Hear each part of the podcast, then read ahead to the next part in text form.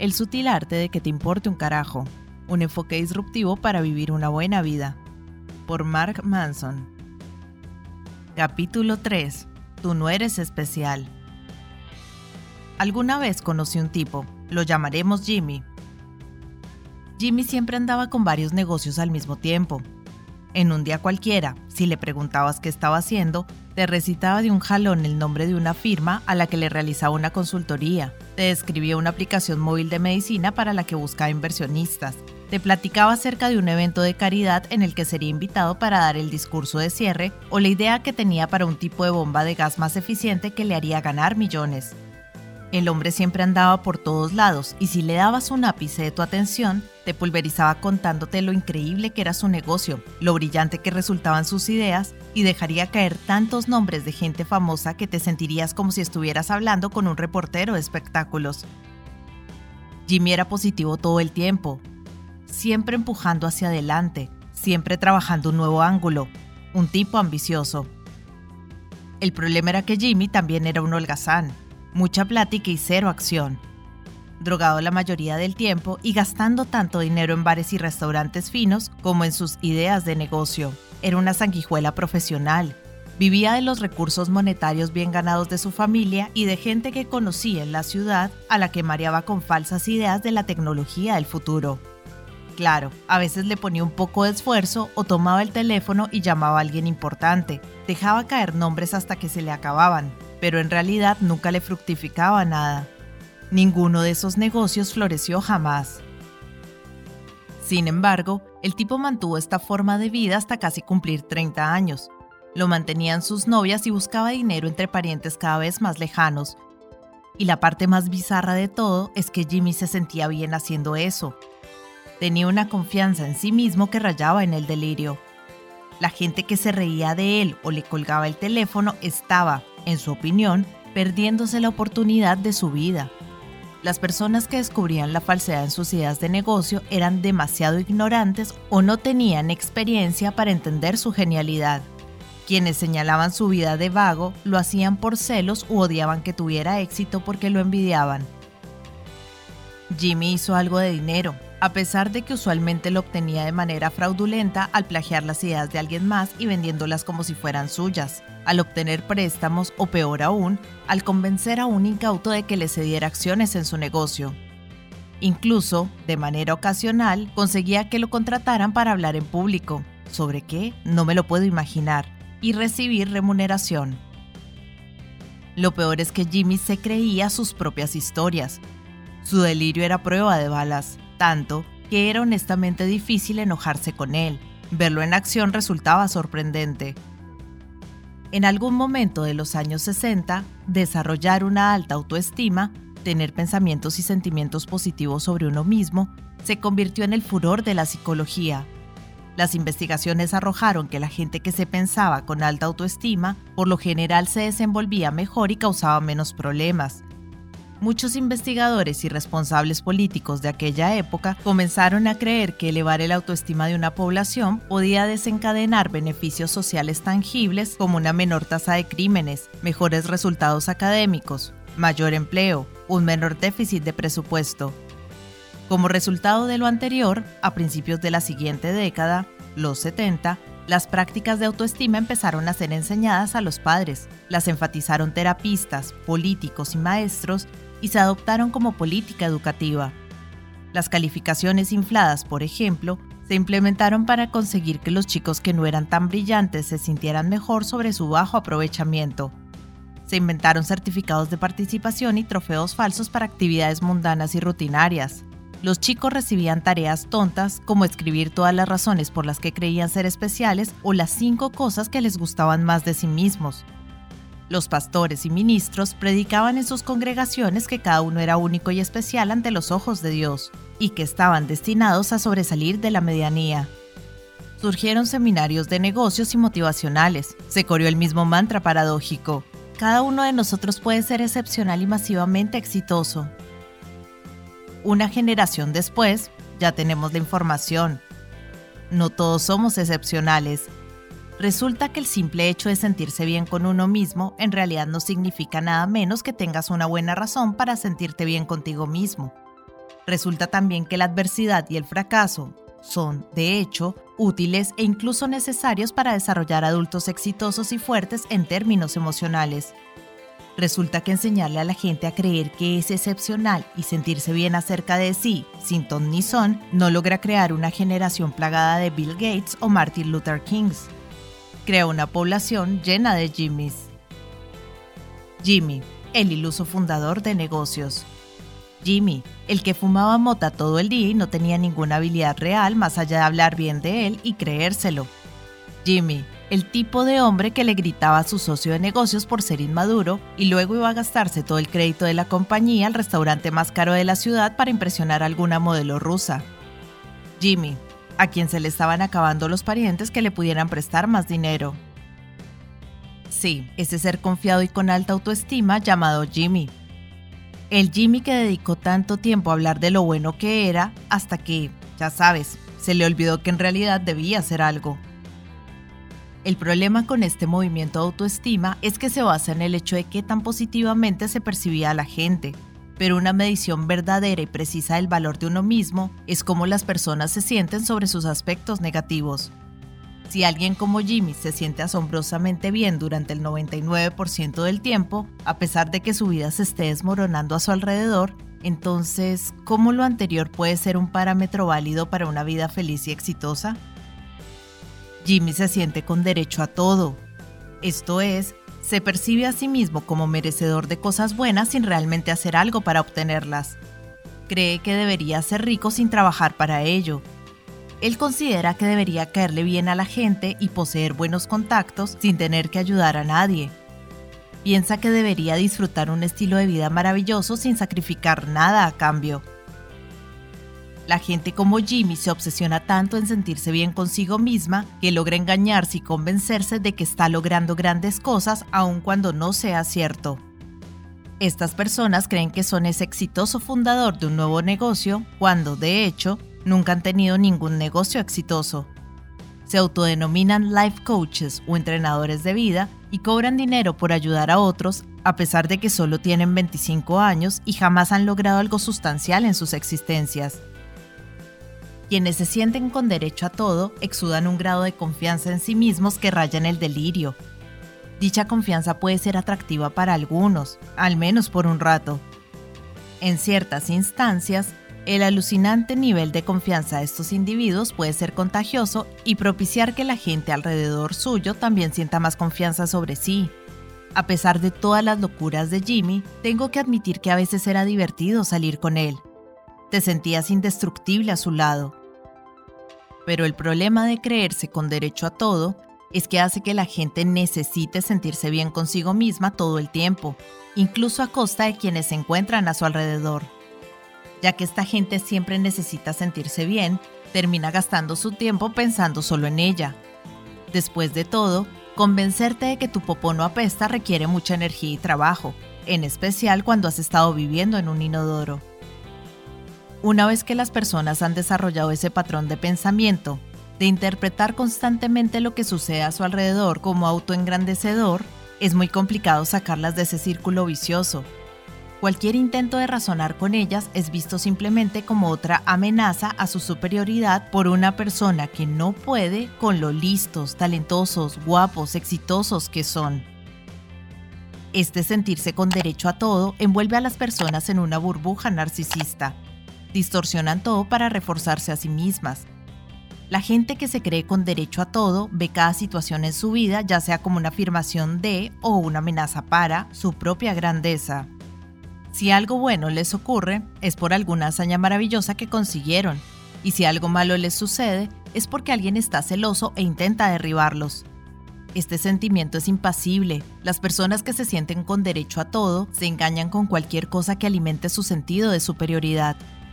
Mantienen esa fachada mental a cualquier costo, incluso si a veces requiere ser física o emocionalmente abusivo con los que lo rodean. Pero esta es una estrategia fallida, es otra forma de droga mental. Esto no es felicidad. La verdadera medida del valor propio no se basa en cómo esa persona se percibe respecto de sus experiencias positivas, sino cómo se siente en relación con las experiencias negativas. Una persona como Jimmy se esconde de sus problemas y se inventa éxitos ficticios en cada esquina. Y como no puede enfrentar sus adversidades, sin importar lo bien que se sienta consigo misma, es débil. Una persona que en verdad posee una alta autoestima es capaz de analizar las partes negativas de su carácter con franqueza. Sí, a veces soy irresponsable con el dinero. Sí, confío demasiado en otros para apoyarme, debería confiar más en mí mismo. Y después actúan para mejorar. Pero la gente que se siente con derecho a todo, al ser incapaz de reconocer sus problemas de manera abierta y honesta, es incapaz a sí de mejorar su vida de una manera significativa y duradera. Al final, siguen persiguiendo esa sensación de grandeza una y otra vez. Acumulan más y más niveles de negación. Pero eventualmente la realidad pega y los problemas subyacentes volverán a presentarse. Es solo cuestión de cuándo y qué tan doloroso será. Todo se desmorona. Sentado a las 9 de la mañana durante mi clase de biología, con la cabeza entre las manos, miraba perdidamente el minutero del reloj. Cada tic-tac se enlazaban con las explicaciones de la maestra sobre cromosomas y la mitosis. Como cualquier puerto de 13 años atrapado en una habitación mal ventilada y con luz fluorescente, me hallaba aburrido. Alguien llamó a la puerta. El señor Price, asistente del director de la escuela, asomó la cabeza. Disculpen la interrupción. Mark, ¿puedes venir conmigo, por favor? Ah, y trae tus cosas. Qué extraño, pensé. A los estudiantes los envían con el director, pero el director rara vez es enviado a los estudiantes. Recogí mis útiles y salí del aula. El corredor estaba vacío. Cientos de casilleros color beige convergen en el horizonte. Mark, ¿puedes llevarme a tu casillero, por favor? Claro, dije, mientras camino a paso lento por el pasillo, con mis jeans baggies, el cabello largo y mi camiseta de pantera. Llegamos a mi casillero. Ábrelo, si eres tan amable. Solicita el señor Price, así que accedo. Da un paso hacia adelante y toma mi abrigo, mi maleta del gimnasio, mi mochila, todo el contenido del casillero, salvo unos cuadernos y lápices. Empieza a caminar de nuevo. Ven conmigo, por favor, dice, sin voltear a verme. Un sentimiento incómodo me invade. Lo sigo hasta su oficina donde me pide que me siente. Cierra la puerta y le pone seguro. Basta la ventana y ajusta las persianas para impedir la vista desde adentro. Me empiezan a sudar las palmas de las manos. Esta no es una visita normal al director. El señor Price acomoda en su asiento y en silencio comienza a buscar entre mis pertenencias. Revisa bolsillos, abre cremalleras, sacude mi vestimenta de gimnasio y la coloca sobre el suelo. Sin voltear a verme, el señor Price pregunta, ¿Sabes qué estoy buscando, Mark? No, contesté. Drogas. La palabra me sorprende, me quedo atento y nervioso. ¿De drogas? Balbuceo. ¿De qué tipo? Me mira con severidad. No lo sé. ¿De qué tipo tienes? Me pregunta mientras abre una de mis carpetas y busca en los compartimentos de mis bolígrafos. El sudor empieza a emanar como hongos en época de lluvias. Sudo profusamente de las manos, ahora los brazos y hasta el cuello. Las sienes me pulsan conforme la sangre se agolpa en mi cerebro y mi cara. Como cualquier puberto de 12 años recientemente acusado de poseer narcóticos y llevarlos a la escuela, quiero huir y esconderme. No sé de qué habla, protesto, aunque mis palabras suenan mucho más débiles de lo que quisiera. Siento que debo sonar confiado de mí mismo, o quizá no, quizá debería sonar espantado. Los mentirosos suenan más espantados o más confiados, porque como sea que suenen, quiero sonar al opuesto. En vez de ello, mi falta de confianza destila falta de confianza por sonar tan falto de confianza. Me hace sentir con menos confianza. Ah, el maldito círculo vicioso del sobreanálisis. Eso ya lo veremos, dice y dirige su atención hacia mi mochila, la cual en apariencia posee 100 bolsillos. Cada uno de ellos está lleno con su propio conjunto de tonterías de adolescente, plumas de colores, pedazos de papel con notas que nos pasamos en clase, discos compactos de los 90 con sus estuches quebrados, marcadores secos, un cuadernillo de dibujo con la mitad de las hojas arrancadas, polvo, pelusa y porquería acumulada durante mi exasperante y tortuosa existencia preparatoriana. Debo estar produciendo sudor a la velocidad de la luz porque el tiempo se extiende y se demora de tal forma que lo que son meros segundos en las nueve horas del reloj de la clase de biología ahora se sienten como eones paleolíticos y estoy creciendo y muriendo a cada minuto. Estamos solos el señor Price, mi mochila, que parece no tener fondo, y yo. En algún punto cerca del periodo mesolítico, Price termina de registrar mis pertenencias, sin haber encontrado nada, se le nota nervioso. Voltea la mochila y deja caer toda mi porquería contra el suelo. Ahora suda tan profusamente como yo, excepto que, en lugar de mi terror, está su ira.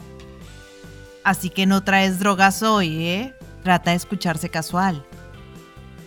Negativo, contesto con el mismo tono. Entonces extiende todas mis cosas, separa cada artículo y los apila junto a mi uniforme de deportes. Mi abrigo y mi mochila ahora yacen vacíos y sin vida en su regazo. Suspira y se le queda viendo a la pared. Como cualquier puberto de 13 años encerrado en una oficina con un hombre que lanza iradamente todos sus útiles al piso, quiero llorar. El señor Price escanea los contenidos organizados en la superficie del suelo. Nada ilícito o ilegal, cero narcóticos, incluso nada que vaya contra las políticas de la escuela. Suspira y deja caer el abrigo y la mochila también al piso. Se agacha y pone los codos sobre las rodillas para encontrarse cara a cara conmigo. Mark, te daré una última oportunidad de ser honesto conmigo. Si eres honesto, esto resultará mucho mejor para ti, pero si estás mintiendo, entonces será mucho peor. Como si fuera premeditado, trago saliva. Ahora, Dime la verdad. Demanda Price. ¿Trajiste hoy drogas a la escuela? Conteniendo las lágrimas y ahogando los gritos que quieren escapar de mi garganta, enfrento a mi verdugo y con una voz suplicante que muere por ser relevado de estos horrores adolescentes, le digo, no, no tengo nada de drogas, no tengo ni idea de lo que habla. Ok, expresa, dejándose vencer. Supongo que puedes recoger tus cosas y retirarte. Le da una última y larga mirada a mi mochila que posa tendida en el suelo de su oficina cual promesa rota. Pone casualmente la punta de sus zapatos sobre mi maleta escolar. Le propino unos golpecitos en un último esfuerzo por hallar algo. Yo espero con ansias que se levante y se vaya para poder seguir con mi vida y olvidar esa pesadilla. Pero su pie se topa con algo. ¿Qué es esto? Inquiere, mientras continúa golpeándolo con el pie. ¿Qué es qué? Pregunto. Aquí hay algo. Levanta la mochila y empieza a palpar el fondo de ella. Para mí, la habitación comienza a nublarse y todo se mueve. Cuando era chico, era inteligente, era amistoso, pero también era un cabrón. Lo digo de la manera más amorosa posible. Era un rebelde y mentiroso cabroncito, enojado y lleno de resentimiento. Cuando tenía 12 años, hackeé el sistema de seguridad de mi casa con imanes del refrigerador para poder escabullirme a medianoche. Un amigo y yo poníamos el coche de su mamá en neutral y lo empujábamos hasta la calle para que pudiéramos manejarlo sin que ella se despertara. En las tareas, escribía sobre temas como el aborto porque sabía que mi maestra de inglés era una cristiana conservadora. Otro amigo y yo le robábamos cigarros a su mamá y lo vendíamos a los niños afuera de la escuela. Y también había dispuesto un compartimento secreto en el fondo de mi mochila para esconder mi marihuana. Ese era el mismo compartimento secreto que el señor Price descubrió al pisar las drogas que se hallaban ocultas en él. Yo había mentido. Y tal como lo prometió, Price no tuvo piedad. Un par de horas después, como cualquier puberto de 13 años esposado en el interior de una patrulla, creí que mi vida había terminado. Y de alguna forma no estaba tan equivocado. Mis padres me pusieron en cuarentena en la casa. No tendría más amigos en el futuro previsible. Ya que fui expulsado de la escuela, recibiría educación a domicilio por lo que restaba del año. Mi madre me obligó a cortarme la melena y tiró todas mis camisetas de Marilyn Manson y Metallica, lo cual para un adolescente en 1998 equivalía a ser sentenciado a muerte por aburrido. Mi padre me arrastraba a su oficina todas las mañanas y me ponía a archivar documentos durante horas. Una vez que la educación en casa terminó, me inscribieron a una escuela pequeña, privada y cristiana, donde, y supongo que no le sorprenderá a nadie, no encajé. Y justo cuando finalmente dejé las drogas y había aprendido el valor de la responsabilidad y la disciplina, mis progenitores decidieron divorciarse. Cuento todo esto para que se comprenda que mi adolescencia apestó. Perdí a todos mis amigos, mi comunidad, mis derechos legales y mi familia en un lapso de nueve meses. En mis veintes, mi terapeuta llamaría esto una etapa verdaderamente traumática, y yo me pasaría más de una década trabajando en desenmarañarlo y tratando de convertirme en un desgraciado menos ensimismado que se cree con derecho a todo. El problema con mi vida hogareña de aquellos tiempos no son las cosas terribles que se hicieron o se dijeron. Peor aún, fueron todas las cosas terribles que necesitan ser dichas y hechas, pero no lo fueron. La capacidad de mi familia para negar la realidad es equiparable a la manera en la que Warren Buffett genera dinero o las Kardashian tienen sexo. Somos campeones en ello. La casa podría estar ardiendo en llamas con nosotros dentro y alguien habría hecho un comentario como, Ay, no, todo está bien. Quizás hace un poco de calor aquí, quizá, pero de veras, todo está bien. Cuando mis padres se divorciaron, no hubo platos rotos, portazos ni discusiones a gritos sobre quién había engañado a quién. Una vez que a mi hermano y a mí nos aseguraron que no era nuestra culpa, tuvimos una sesión de preguntas y respuestas. Sí, leíste bien, sobre la logística de dónde viviríamos ahora y con quién. Nadie derramó una sola lágrima. Nadie levantó la voz. Lo más cercano a una respuesta emocional que logramos observar mi hermano y yo de mis padres fue escuchar, nadie engañó a nadie. Ah, eso es bueno. Hacía un poco de calor en la habitación, pero de veras, todo estaba bien. Mis padres son gente buena. No los culpo por todo eso, ya no más por lo menos. Y los amo mucho. Ellos tienen sus propias historias, sus propios caminos y sus propios problemas, igual que los tienen todos los padres, justo como sus progenitores a su vez los tuvieron, y los padres de sus padres, etc. Y como todos los padres, los míos, con las mejores intenciones, compartieron conmigo algunos de sus problemas, como de seguro yo lo haré con mis hijos. Cuando situaciones en verdad traumáticas suceden en nuestras vidas, empezamos a sentir inconscientemente que tenemos problemas que nunca seremos capaces de resolver. Y esta inhabilidad asumida para solucionar tus dificultades causa que nos asumamos miserables e indefensos. Lo anterior también propicia que suceda algo más. Si tenemos problemas que no se pueden resolver, nuestro inconsciente cree que somos ya sea singularmente especiales o que somos singularmente defectuosos, que no nos parecemos a nadie y que las reglas aplican diferente para nosotros. En otras palabras, nos creemos con derecho a todo. El dolor de mi adolescencia me condujo a sentirme con derecho a todo, situación que perduró hasta mis primeros años de adulto. Mientras la creencia de Jimmy de sentirse con derecho a todo se daba en el campo de los negocios, donde él jugaba a ser un emprendedor exitoso, yo me sentía con derecho a todo en mis relaciones, particularmente con las mujeres. Mi trauma estaba relacionado con la intimidad y la aceptación, así que experimentaba una constante necesidad de sobrecompensar, de probarme a mí mismo que era amado y aceptado todo el tiempo. Como resultado de lo anterior, pronto me hallaba persiguiendo a las mujeres de la misma manera que un adicto se arrojaría a un hombre de nieve hecho de cocaína. Les hacía el amor con dulzura y luego rápidamente me asfixiaba en él. Me convertí en un jugador, inmaduro, egoísta y, solo algunas veces, encantador. Así inició una larga serie de relaciones superficiales y enfermizas durante casi una década. No era tanto el sexo lo que me impulsaba, aunque el sexo resultaba divertido. Era el sentido de validación.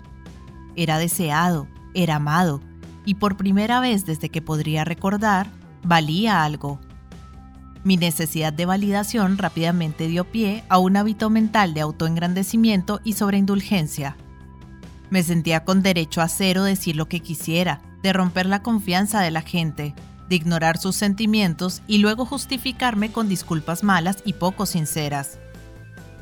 A pesar de que ese periodo ciertamente tuvo sus momentos de diversión, emoción y de que conocí a mujeres fantásticas, mi vida era más bien un desastre total.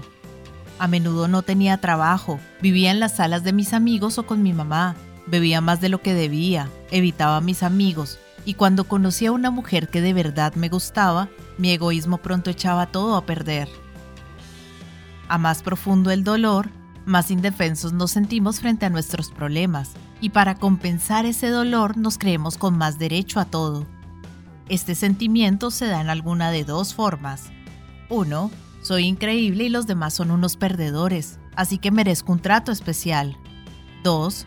Soy un perdedor y el resto de ustedes es increíble, así que merezco un trato especial. Una forma de pensar opuesta en lo exterior, pero con el mismo relleno cremoso egoísta en el medio. De hecho, seguramente verás a esas personas ir de un sentimiento a otro y de regreso.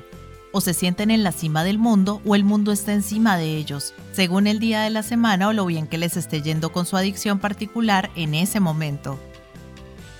Mucha gente identifica a Jimmy, y con razón, como un idiota asquerosamente narcisista por ser bastante obvio en su delirio de grandeza. Lo que muchas personas no identifican correctamente es ese sentirse con derecho a todo en las otras personas cuando éstas se consideran inferiores e indignas de este mundo. Interpretar todo en esta vida solo para parecer victimizado de manera permanente requiere el mismo nivel de egoísmo que el opuesto.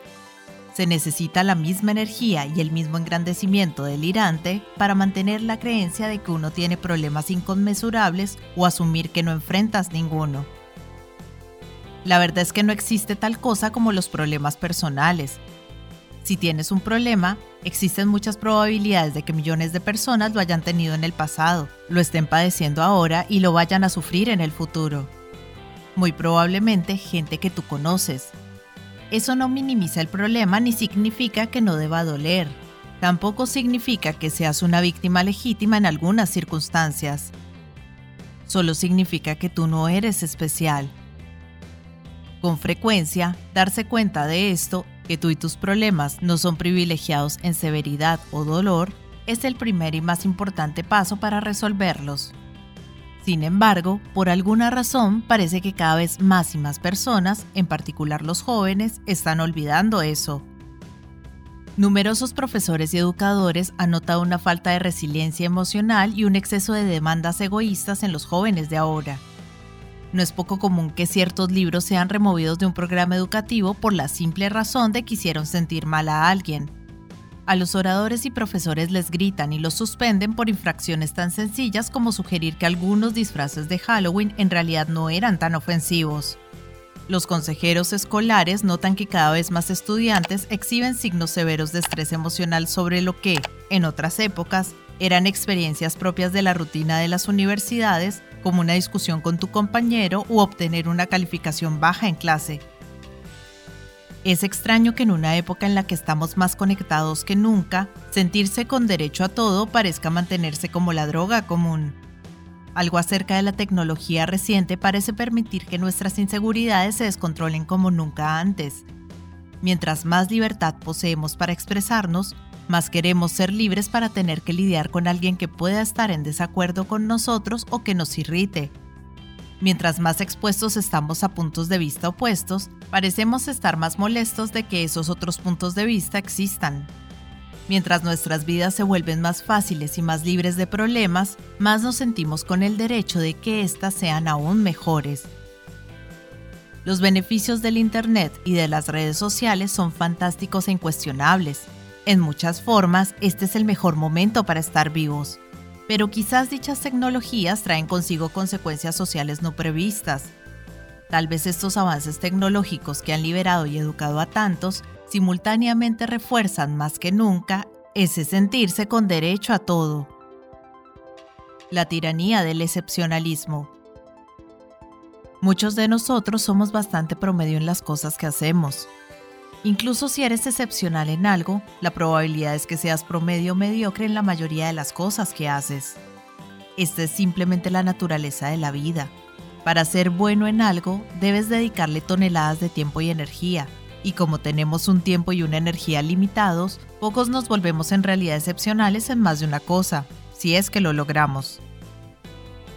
Podemos decir que existe una improbabilidad estadística de que una sola persona sea extraordinaria en todas las áreas de su vida o incluso en varias. Los empresarios brillantes por lo general son unos fracasados en sus vidas personales. Los atletas extraordinarios son regularmente superficiales y tan tontos como una piedra con lobotomía. Muchas celebridades de seguro están tan desorientadas en sus vidas como la gente que se deslumbra con ellas y sigue todos sus movimientos. Todos somos, en la mayoría de los casos, gente bastante promedio. Y son los extremos los que acaparan toda la atención como que esto ya lo sabíamos, pero rara vez lo pensamos o hablamos al respecto, y ciertamente nunca discutimos porque podría ser un problema. Es magnífico tener acceso a Internet, Google, Facebook, YouTube y a más de 500 canales de televisión, pero nuestra atención es limitada. No hay manera de que podamos procesar las inmensas olas de información que nos rodean constantemente. Entonces, los únicos ceros y unos que logran romper la barrera y captar nuestra atención son las piezas de información de verdad excepcionales, aquellas en el percentil 99.999. Todo el día, cada día, somos inundados con lo realmente extraordinario, lo mejor de lo mejor, lo peor de lo peor, lo más impactante de las capacidades físicas, las bromas más hilarantes, las noticias más trascendentes, las amenazas más aterradoras, sin parar. Nuestras vidas hoy están llenas de la información de los extremos de la experiencia humana, porque en el negocio de los medios eso logra que abras los ojos con sorpresa y atrae los dólares. Esa es la verdad última. Sin embargo, la vasta mayoría de la vida reside en el monótono medio. La vasta mayoría de la vida no es extraordinaria. De hecho, es bastante promedio. Dicha marea de información extrema nos ha condicionado a creer que el excepcionalismo es el nuevo estado normal, y debido a que casi todo el tiempo todos somos demasiado promedio, el diluvio de información excepcional nos hace sentir muy inseguros y desesperados, porque claramente no estamos siendo lo suficientemente buenos. Así que sentimos más y más la necesidad de compensar a través de creernos con derecho a todo y por medio de las adicciones. Le hacemos frente a esa situación de la única manera que sabemos hacerlo, ya sea a través de autoengrandecernos o engrandeciendo a los demás. Algunos de nosotros la confrontamos cocinando planes acerca de cómo hacerse rico fácilmente. Otros lo hacen volando por el mundo para salvar bebés famélicos en África. Unos más lo hacen al procurar ser los mejores en la escuela y ganar todos los premios. Otros al abandonar los estudios. Y algunos más intentando tener sexo con cualquier cosa que hable y respire. Esto se relaciona con la creciente cultura del derecho a todo de la que hablaba con anterioridad. Por lo general, los llamados millennials son culpados por este cambio cultural, pero es probable que ellos constituyan la generación más conectada y visible. De hecho, la tendencia a sentirse con derecho a todo recorre a toda la sociedad y creo que está ligada al excepcionalismo generado por los medios masivos. El problema es que la penetración de la tecnología y la mercadotecnia masiva están echando a perder las expectativas de las personas. Dicha inundación de lo excepcional propicia que la gente se sienta peor sobre sí misma, sentir que necesitan ser más extremos, más radicales y más confiados para ser reconocidos o incluso tener valía. Cuando era joven, mis inseguridades respecto a la intimidad fueron exacerbadas por las ridículas narrativas de la masculinidad que circulaban en la cultura pop. Algunas de esas narrativas aún siguen circulando. Para ser un tipo cool debes irte de fiesta como las estrellas de rock.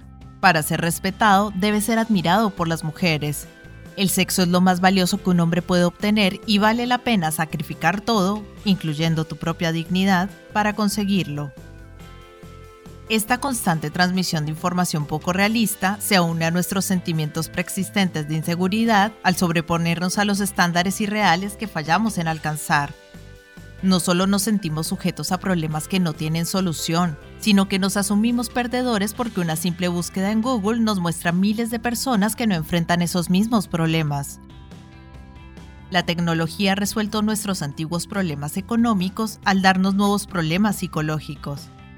Internet no solo ha democratizado la información, también ha distribuido gratuitamente la inseguridad, la falta de confianza en uno mismo y la vergüenza. Pero si no ser especial o extraordinario, ¿cuál es el punto? En la actualidad se ha aceptado como parte de nuestra cultura el creer que todos estamos destinados a hacer algo extraordinario. Las celebridades lo dicen, los genios de los negocios lo dicen, los políticos lo dicen, incluso Oprah lo dice, así que debe ser cierto. Cada uno de nosotros puede ser extraordinario. Todos merecemos la grandeza. Por el hecho de que esta máxima es contradictoria, después de todo, si todos fuéramos extraordinarios, entonces, por definición, nadie sería extraordinario. Pasa desapercibida para la mayoría de la gente. Y en vez de cuestionar lo que en verdad merecemos o no merecemos, nos tragamos el mensaje y pedimos más ser promedio se ha convertido en el nuevo estándar de fracaso. Lo peor que puedes hacer es estar en el medio de la manada. Cuando el estándar de éxito es una cultura de ser extraordinario, entonces resulta que es mejor permanecer en el extremo inferior que estar en el medio, porque al menos ahí aún eres especial y mereces atención. Mucha gente escoge esta estrategia, probarles a todos que ellos son los más miserables, los más oprimidos o los más victimizados. Muchas personas tienen miedo de aceptar la mediocridad porque consideran que si lo hacen jamás lograrán nada, nunca mejorarán y su vida no valdrá nada. Este tipo de pensamiento es peligroso. Una vez que aceptas la premisa de que una vida vale solamente si es grande y notable, entonces básicamente estás aceptando el hecho de que la mayoría de la población humana, incluyéndote, apesta y no posee valor alguno. Esa mentalidad puede volverse peligrosa rápidamente, tanto para ti como para los demás. Las raras personas que sí se vuelven de verdad excepcionales en algo, lo hacen no porque crean que son excepcionales. Por el contrario, se tornan asombrosas porque están obsesionadas con la mejoría. Dicha obsesión nace de la creencia infalible de que no son, de hecho, grandes de ninguna manera. Es el antisentirse con derecho a todo, la gente que se vuelve estupenda en algo lo consigue porque comprende que no ha alcanzado esa genialidad, que es mediocre, que es promedio y que podría ser mucho mejor.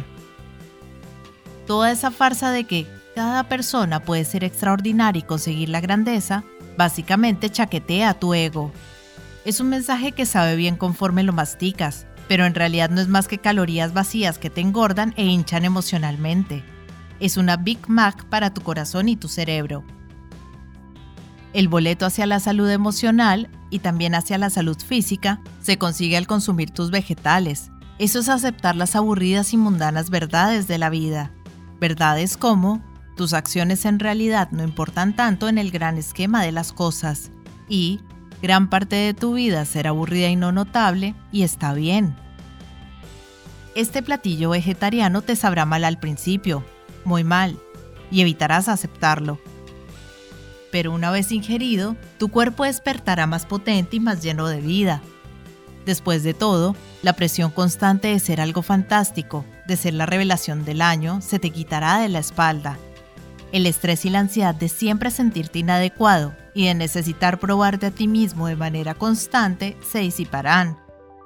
El conocimiento y la aceptación de tu propia existencia mundana, de hecho, te liberarán para que logres lo que siempre soñaste conseguir, sin juicios ni expectativas inalcanzables. Comenzarás a desarrollar una apreciación por las experiencias básicas de la vida, los placeres de una amistad sencilla, crear algo, ayudar a alguien que lo necesite, leer un buen libro, reírte con alguien que te importa. Suena aburrido, ¿no? Es porque estas cosas son ordinarias. Pero quizás son ordinarias por una razón, porque son lo que verdaderamente importa.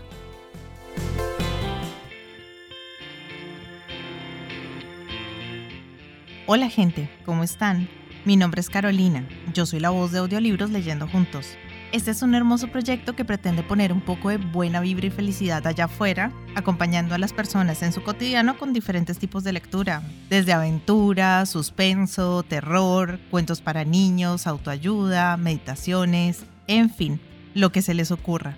Espero que hayan disfrutado del audio, para mí es todo un honor que compartan su precioso tiempo conmigo Y ya saben, abajo del audio siempre está la famosa y mágica cajita de descripción donde pueden encontrar cosas tan fascinantes como mis redes sociales. Si quieren comunicarse conmigo, si quieren dejarme un mensaje, si quieren preguntarme algo, sugerirme algo o si no les gustó y simplemente quieren quejarse, siéntanse libres de ir y expresarme todo lo que crean necesario. Pero si realmente les gustó el audio y me quieren apoyar, pueden pasarse por YouTube y seguirme y darle un me gusta a todo lo que disfruten. Ya si les caí súper bien, pueden dar una vueltica por Patreon, donde me pueden ayudar como las personas de apoyo y las personas incondicionales que por el valor de uno o dos cafecitos al mes me están apoyando un montón y me ayudan a seguir adelante. Y si vives en Argentina, te dejo los vínculos de Mercado Pago y de Cafecito. Por ahí también me puedes ayudar, si quieres. Quiero agradecerles el haber llegado hasta este momento del audio y espero que nos veamos pronto para pasar el rato leyendo juntos. Muchas gracias. Chao.